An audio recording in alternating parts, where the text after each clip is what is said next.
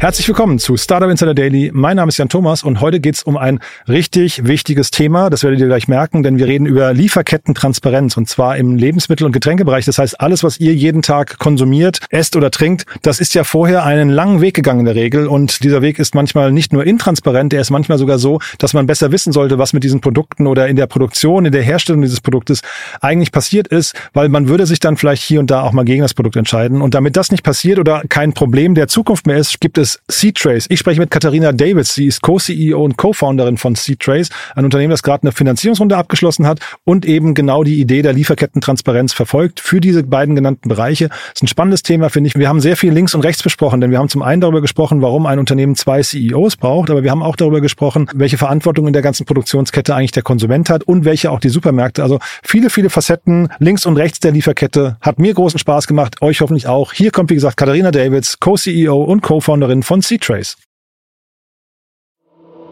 Startup Insider Daily. Interview.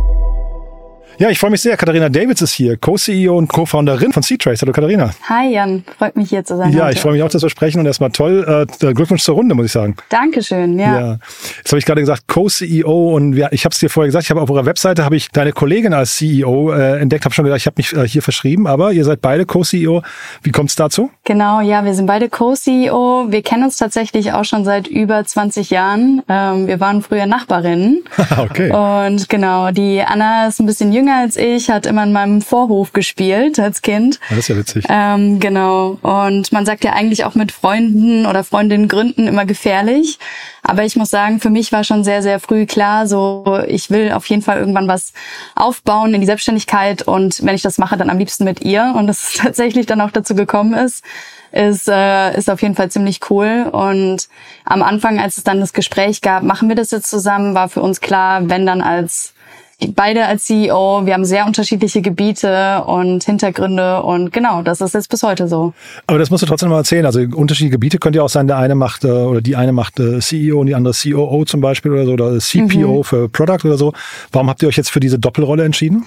Genau, ja. Also ähm, von Bereichen, wenn ich davon spreche, dann bin ich eher so im Bereich, ich war früher Product Managerin, deswegen Product hast du gerade schon richtig genannt, ähm, habe aber auch so ein bisschen meine Hand mehr über Marketing ähm, und sie hat einen Finanzhintergrund, ist ein bisschen mehr bei den ganzen Themen Fundraising, Finanzierung, gleichzeitig aber auch Sales. Ähm, sie war schon sehr jung, das ist eine ganz andere Geschichte, aber sehr jung ähm, Immobilienmaklerin in Spanien und hat da schon sehr früh Sales-Erfahrung gesammelt und ähm, auch viel immer im Hinblick auf Wirkungs- und Risikoanalyse.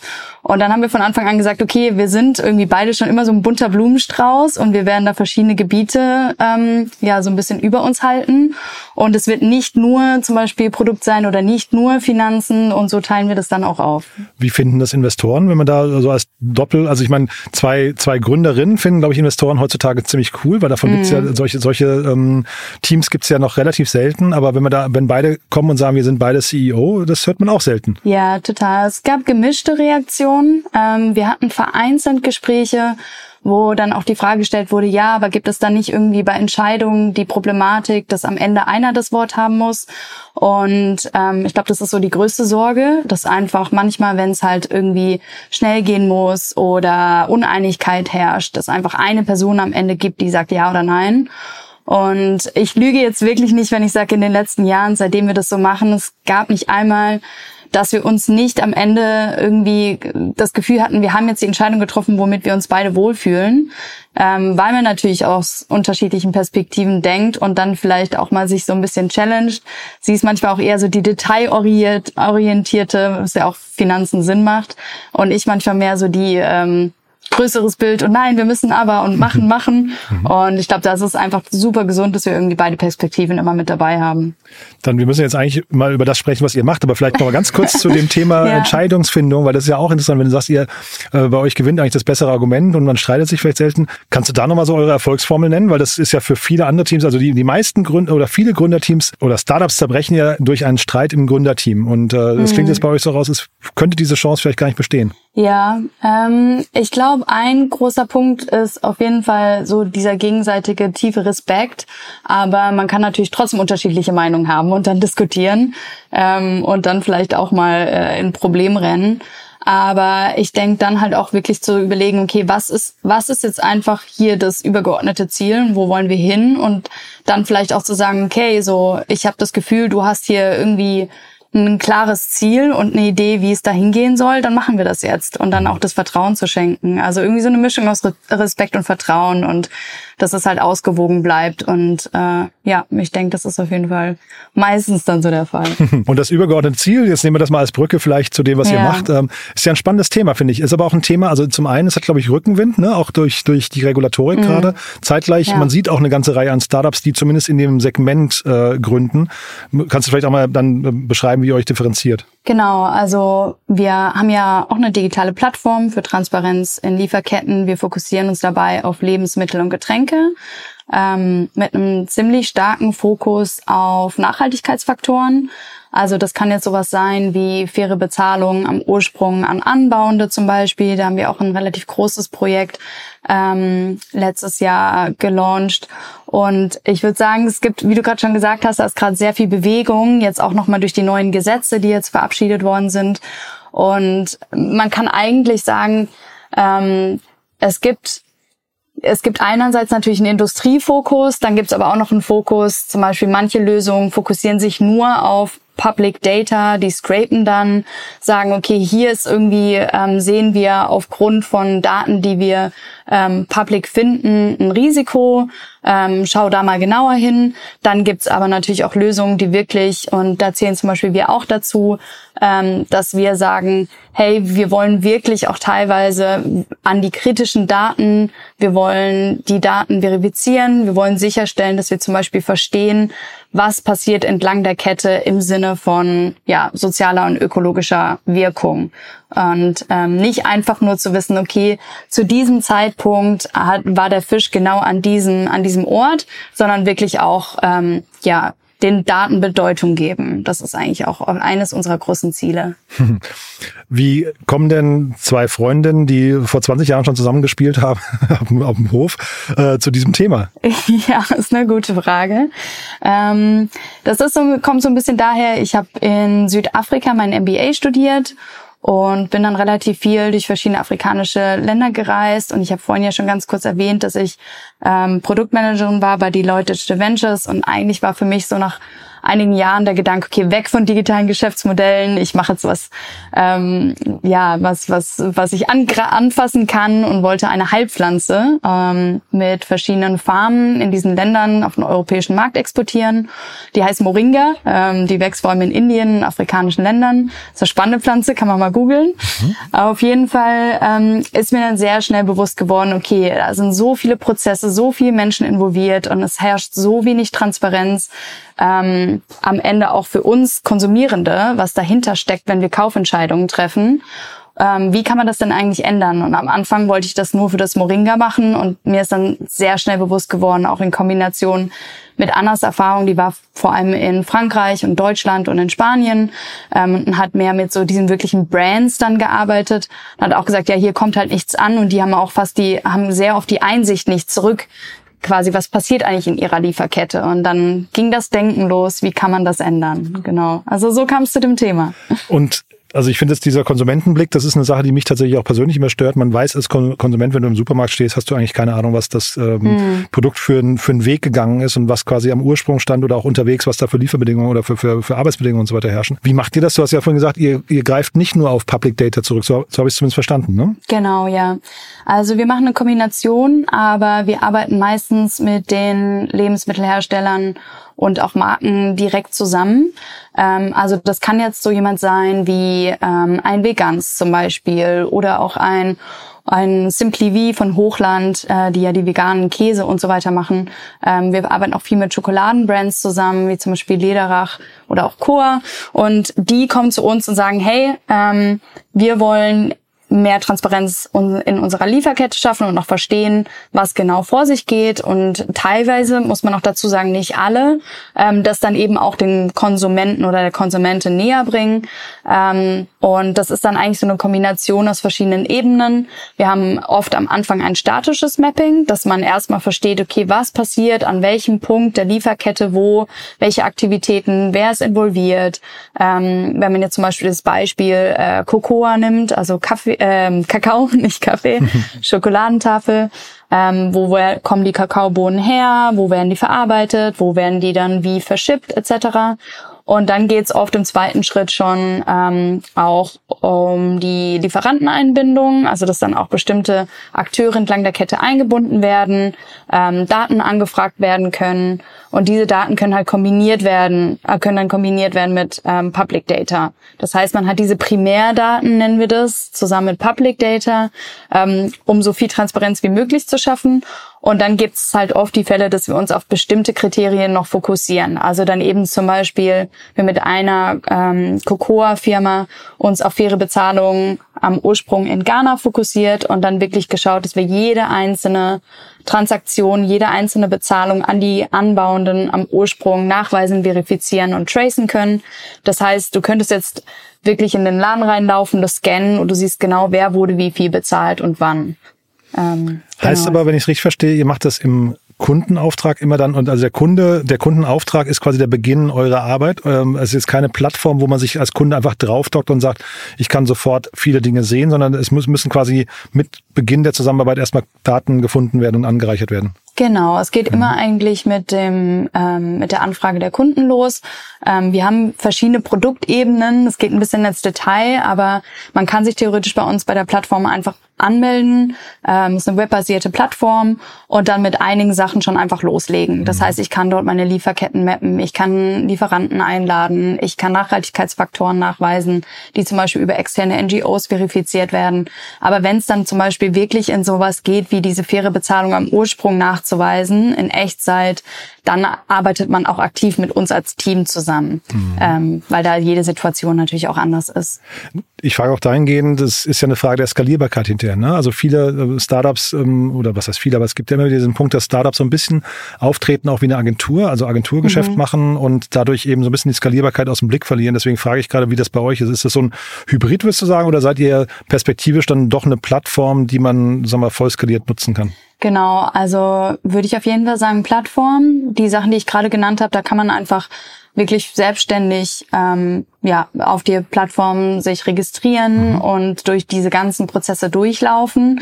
Also sowas zum Beispiel wie das, ähm, was ich vorhin genannt habe, dass man aufgrund der ähm, Industrie, zum Beispiel sagen wir jetzt einfach mal Cashew-Nüsse, weil wir da auch mit einem Kunden arbeiten und Herkunftsland dann Kalifornien, dann spuckt einem das System schon aus, okay, du musst hier und hier drauf achten, wobei jetzt, jetzt zum Beispiel bei ähm, Gewürzen aus Indien dann vielleicht eher andere Faktoren wären, die kritisch sind. Ähm, und dann, genau, wird man so durchgeleitet, wir nennen es die Nachhaltigkeitsjourney, da gibt's verschiedene Schritte, wird man dann online durchgeleitet, was genau man wie machen muss. Ähm, Wenn es dann aber eben um so eine Art Echtzeit-Traceability geht, ähm, dann, dann hat man auch mit uns zu tun. Dann würde ich sagen, ist es am Anfang auf jeden Fall so eine Art Onboarding. Ähm, genau. Mhm. Läuft danach aber auch automatisch. Also der Kunde zum Beispiel, mit dem wir diese faire Bezahlung in Ghana machen, mhm. da passiert es aktiv bei uns gar nichts mehr. Ähm, das wird jetzt einfach automatisiert aus dem System gezogen. Ähm, Wäre wahrscheinlich eine andere Podcast-Folge für sich, das zu erzählen, wie es genau funktioniert. Mhm. Aber genau. Ja, ich würde aber vielleicht mal ganz kurz trotzdem auf die Rolle des Kunden mal zu sprechen kommen, weil ich finde das, mhm, ähm, sehr, du hast ja vorhin gesagt, der Konsument ähm, fragt das zum Teil auch nach, so habe ich es zumindest verstanden. Also man, man hört das ja auch immer wieder, dass sehr viel Macht eigentlich beim Konsumenten liegt zeitgleich das, was ihr jetzt macht, ähm, das kann ja schon so ein kleiner Gamechanger sein. Ne? Also zum einen würde ich gerne mal versuchen zu verstehen, welche Kosten damit verbunden sind, auch also ob ein Konsument hinterher zusätzliche Kosten tragen äh, müsste. Aber viel mehr finde ich eigentlich spannend, dass ähm, das klingt fast für mich so dass, also wie Marketing 2.0, weil ja eigentlich, ähm, sag mal, Marketing an sich verkauft ja oft Produkte, die Makel haben oder die, die konsum, äh, also kommuniziert eigentlich Produktvorteile die und, und lässt dabei vielleicht Produktnachteile hinten runterfallen.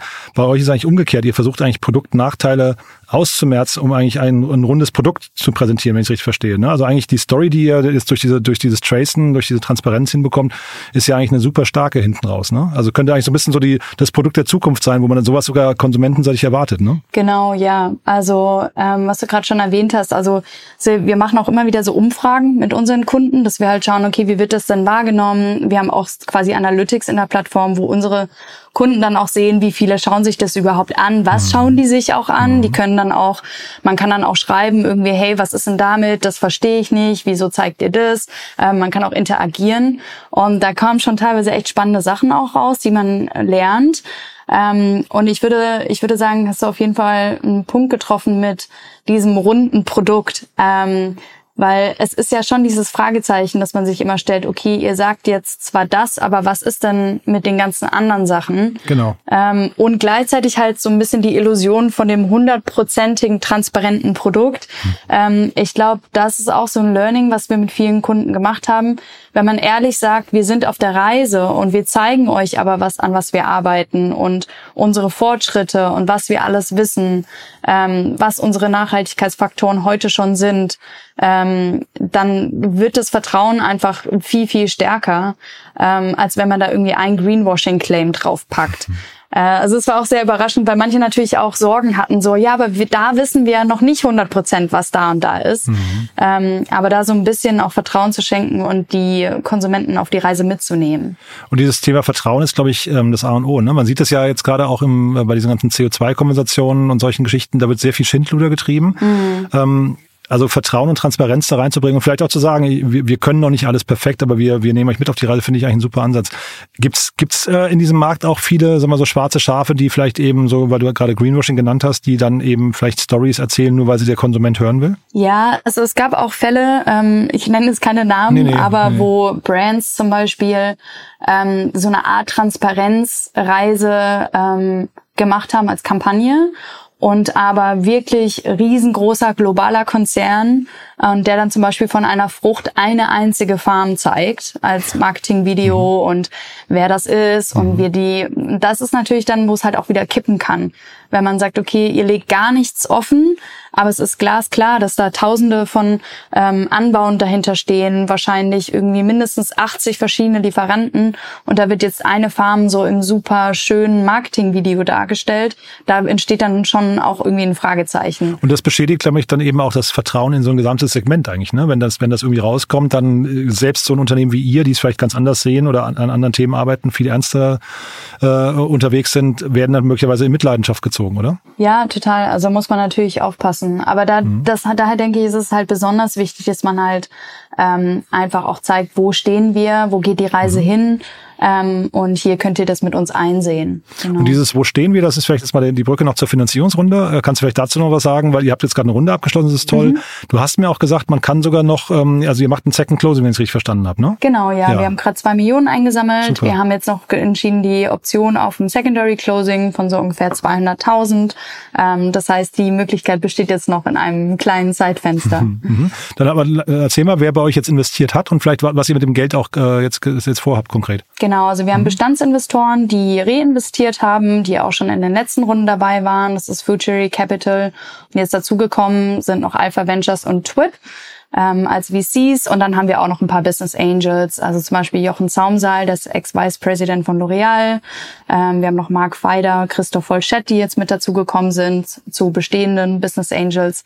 Und unser Ziel ist es eigentlich vor allem das Ziel, äh, das Team zu vergrößern. Mhm. Ähm, wir haben auf jeden Fall Pläne ähm, im Tech-Team, aber auch Marketing, Sales, genau, ähm, mhm. noch im Produkt auf jeden Fall noch mit jemandem reinzuholen und dann auf jeden Fall loszulegen. Jetzt versuche ich mir gerade zusammenzureimen, wie jetzt L'Oreal zu euch passt. Du hast ja gesagt, Getränke und Lebensmittel. Ähm, L'Oreal ja. kenne ich in beiden Fällen nicht als solchen. Äh, äh, ist das das Thema Marketing oder kommen da andere Branchen noch bei euch, die eine Relevanz haben hinterher? Mm, ja, also wir hatten tatsächlich anfangs mal die Überlegung, ähm, aber das Witzige ist, dass jetzt zum Beispiel Nüsse, Kakao, ähm, Palm Oil ja super relevant ist in Kosmetik. Ähm, und dass das auch immer wieder Thema ist, dass wenn wir halt zum Beispiel ähm, Macadamia-Nüsse oder Mandeln ähm, tracen oder auch mit den mit diesen Bereichen arbeiten. Wir machen ja auch viel mit Kaffee und Kakao, dass das dann auch spannend sein kann für die Kosmetikindustrie. Also gerade mhm. sehr oft, wenn es halt wirklich ums detaillierte Tracing geht, dann wollen sich Unternehmen auch auf kritische Inhaltsstoffe fokussieren.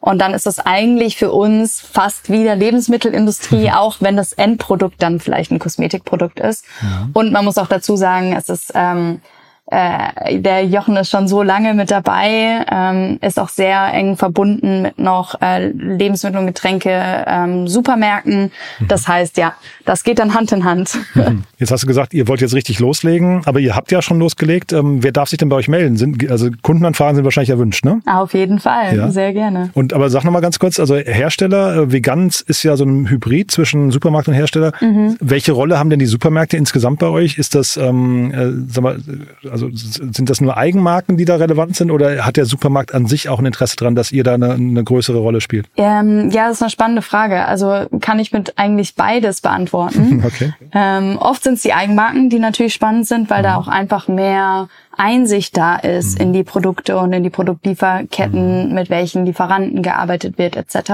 Und natürlich auch ein Interesse, die herauszustellen. Ähm, auch wenn man eigene Supermärkte hat, dann kann man natürlich auch noch, was jetzt Marketing angeht, cooler arbeiten mit Aufstellern, wirklich mhm. große QR-Codes, die dann nochmal zeigen, hey, hier kannst du wirklich Einsicht gewinnen. Ähm, und sich quasi so als Marke, als Supermarktmarke auch nochmal positionieren.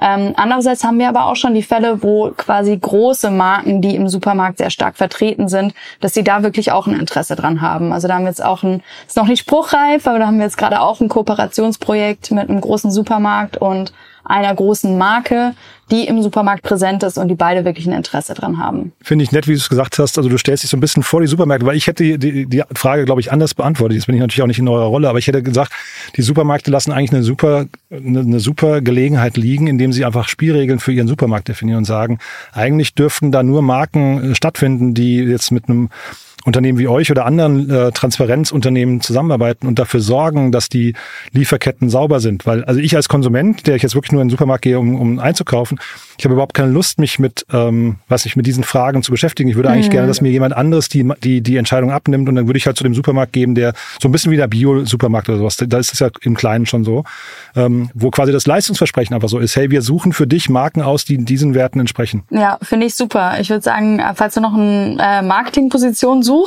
wir heiern gerade. ja. Nee, aber ähm, aggressiver auf die Supermärkte, weil ich glaube, das ist total, für die auch eine tolle ja, Story, weil ja. äh, da, also in der heutigen Landschaft, wir haben ja so ein Überangebot, glaube ich, von Supermärkten. Das ist ja eine viel zu hohe Dichte, die finden auch alle keine Mitarbeiter. Und dann dafür zu sorgen, dass äh, man Supermärkte bei der Positionierung unterstützt, mhm. vielleicht mit einem Siegel oder so. Ich also, weiß nicht. Ja. Nee, super spannender Gedanke, auf jeden Fall. Ja. Oder zumindest halt mal für Regale sorgt. So alles genau. in diesen Regalen könnt ihr nachverfolgen und ähm, genau. Ja. Kommt ja so ein bisschen, also Fairtrade und so, solche Sachen gibt's ja schon, ne? aber die, die mhm. also irgendwie werden die auch nicht genug gepusht, glaube ich. Und das könnte man mit, mit so, so Tools wie euren, glaube ich, auf einer viel größeren Ebene noch denken. Also ja, vielleicht ist das auch ein Vertriebskanal für euch, ich weiß es nicht genau. Ne? Ähm, und ich, sag mal, ich wollte dich noch ganz kurz fragen, das Thema Blockchain, das würde mich noch interessieren. Ist das bei euch ein Blockchain-Thema irgendwann auch? Genau, also wir arbeiten auch schon mit der Blockchain, aber super ausgewählt. Also man sieht es auch schon, wenn man auf unserer Webseite landet, dass es nicht überall fett steht. ähm, das hat auch einen Grund. Also es ist ja schon sehr gerne genutzt in vielerlei äh, Perspektive mhm. und bei uns ähm, macht es halt vor allem dann Sinn, wenn man wirklich sagen kann, okay, weil die Blockchain ist ja erstmal eine Art und Weise, die Daten abzuspeichern, aber sagt erstmal über die Daten, die abgespeichert werden, nichts aus. Also mhm. wenn man ähm, jetzt mal so ein bisschen provokant sagt, Bullshit in, dann kommt Bullshit raus. ähm, und wir haben jetzt zum Beispiel diesen Fall, den ich kurz angerissen hatte mit der fairen Bezahlung. Mhm. Da sind wir wirklich über eine API an einen Mobile Payment Provider. Das ist in dem Fall MTN. Das ist einer der größten Telekommunikationsanbieter in afrikanischen Ländern. Sind wir an die angebunden und ziehen jede einzelne Bezahlung an die Anbauenden sofort in unser System in Echtzeit und können quasi matchen, ob die Kilogramm von den Kakao und die Bezahlung übereinstimmt und ob die wirklich bei dem Anbauenden ähm, angekommen ist. Super spannend. Genau, und hier speichern wir es dann auf der Blockchain, mhm. ähm, damit es egal wer entlang der Kette noch kommt, also in dem Fall ist unser Kunde Coa, Ähm, die haben halt Kunden wie Lind Chocolate und ähm, Sprüngli etc., dass keiner entlang der Kette noch irgendwie irgendwann was anderes behaupten kann. Also diese, das ist dann eben nicht mehr manipulierbar. Das mhm. macht dann total Sinn, mit der Blockchain zu arbeiten kann man tatsächlich auch, ähm, wenn man lustig ist, wenn man mal ähm, eine, die Lindschokolade findet oder die Sprüngli Pralinen scannen, ähm, auch als Kon Konsument oder Konsumentin und sieht dann jede einzelne Bezahlung auf der Blockchain gespeichert. Also man kann sich den Blockchain-ID auch angucken. Ähm, äh, scannen, genau. Entschuldigung, ganz kurz scannen, also rein technisch, mit welcher App äh, scannt man das dann, um das zu sehen? Genau, also wir haben uns gegen eine App entschieden, schon ganz früh. Das heißt, wir haben so eine webbasierte Mobile-Lösung. Äh, man kann einfach, wie man es kennt von Covid. Ähm, also mit eurer, also mit mit eurem Angebot dann quasi, also keine Standard-App oder so, sondern äh, von euch die Lösung. Nee, genau, also man kann einfach ganz normal, ähm, so wie man Covid-QR-Codes oder Speisekarten scannt, kann man einfach mhm. die Kamera draufhalten und dann landet man quasi auf den ganzen Infos. Es ist dann so eine, es fühlt sich an wie eine Mobile-App, ist aber keine. Es geht einfach im, im Webbrowser quasi auf, auf dem Sehr Handy. Genau. Und trotzdem nochmal rein Interesse halber jetzt der Fall. Du hast ja jetzt gerade gesagt, ihr seid da an den, an den äh, Zahlungsprovider angebunden, was ich super mhm. interessant finde. Was würde denn jetzt passieren, wenn da ein Ergebnis rauskäme bei den Transaktionen, das dann dem, also Core in dem Fall, nicht zusagt. Also wenn es quasi anders wäre als abgesprochen. Wird mhm. darauf geachtet? Also ist das quasi auch ein, Thema, wo man entgegenwirkt oder sagt man halt, na dann haben wir halt jetzt diesen Monat einfach, keine Ahnung, weniger bezahlt? Nee, total. Also man sieht es sofort, wenn, also die zum Beispiel haben ähm, so, also wir, wir nehmen so ein Benchmarking, ähm, je nach Nachhaltigkeitskriterium ähm, und in dem Fall ist es zum Beispiel, die zahlen circa 20 Prozent mehr als Fairtrade definiert in Ghana für Kakao. Und wenn das unter diese Hürde fällt, dann sehen wir das sofort. Also ähm, das ist schon auch dafür da, halt zu sehen, okay, was passiert hier genau? Ist es so, wie es gesagt wird? Ähm, da geht es schon auch um eine Verifikation, nicht nur um die reine Transparenzschaffung. Genau. Also ein tolles Projekt finde ich. Ähm, bei euch darf sich jetzt jeder melden. Ich habe gehört, Supermärkte auch, aber vor allem Markenhersteller, die im Lebensmittel- und, und Getränkebereich unterwegs sind. Noch jemand? Mitarbeiterinnen, Mitarbeiter vielleicht? Ja, genau. Also wir ja. suchen jetzt eigentlich mit der erfolgreichen Runde in Tech-Team, im Marketing, im Sales, Werkstudenten, ähm, dürfen sich alle gerne melden. cool. Katharina, hat, hat, großen Spaß gemacht, muss ich sagen. Eine tolle Mission. Ähm, ich würde sagen, wir bleiben in Kontakt, ja? Ah, super gerne. Cool. Danke dir. Bis bald dann, ne? Bis Ciao. bald. Ciao. Startup Insider Daily, der tägliche Nachrichtenpodcast der deutschen Startup-Szene. Ja, das war Katharina Davids, Co-CEO und Co-Founderin von C-Trace. Ich habe es euch gesagt, ein tolles Thema, finde ich. Da geht einem das Herz auf. Schön, dass daran gearbeitet wird und wir drücken natürlich die Daumen, dass das Unternehmen erfolgreich ist. Damit es erfolgreich ist, ihr habt es gehört, es gibt ein Second Closing. Da wird noch Platz geschaffen für roundabout 200.000 Euro. Überlegt euch das mal. Vielleicht passt das zu dem einen oder anderen von euch. Vielleicht kennt ihr auch jemanden, der oder die hier mal reinhören sollten, sich vielleicht mit dem Unternehmen identifizieren könnten, mit der Mission des Unternehmens, auch als Mitarbeiterin oder Mitarbeiter und oder hier einfach mal reinhören sollten, weil sie einfach die ganze Zeit Schokolade essen oder Nüsse. Ihr habt ja gerade gehört, es gibt so ein paar Bereiche scheinbar, die momentan mehr im Zentrum sind als andere bei C-Trace, ist ja auch noch ein junges Unternehmen. Also vielleicht kennt ihr jemanden, der oder die hier mal reinhören sollten, dann vielen Dank fürs Weiterempfehlen. Ansonsten, apropos weiterempfehlen, ich kann euch unsere Plattform empfehlen. Ihr wisst ja, wir bauen das größte Verzeichnis auf für die deutschsprachige Startup-Szene, also Deutschland, Österreich und die Schweiz. Das findet ihr auf www.startupinsider.de und dort findet ihr jede Menge Profile von Startups, die man kennen sollte, mit allen Details, also zum Beispiel Investorinnen, Investoren, natürlich die Gründerteams, ganz viele Nachrichten, die Podcasts, wo die Gründerteams oder die Startups bereits aufgetreten sind, dazu ein großes Jobboard und so weiter und so fort. Also ein wirklich tolles Projekt, da arbeiten wir mit Hochdruck dran, suchen dafür auch noch Unterstützung. Also wenn ihr jemanden kennt, der oder die vielleicht bei uns anfangen möchten, dann gerne auch das weiterempfehlen. Oder ansonsten, wenn ihr jemanden aus der Startup-Welt kennt, der oder die sich das mal angucken sollten, dann auch dafür schon mal vielen Dank an euch. So, das war's von meiner Seite aus. Euch einen tollen Tag. Vielleicht hören wir uns nachher nochmal wieder und falls nicht nachher, hoffentlich spätestens morgen. Bis dahin alles Gute. Ciao, ciao.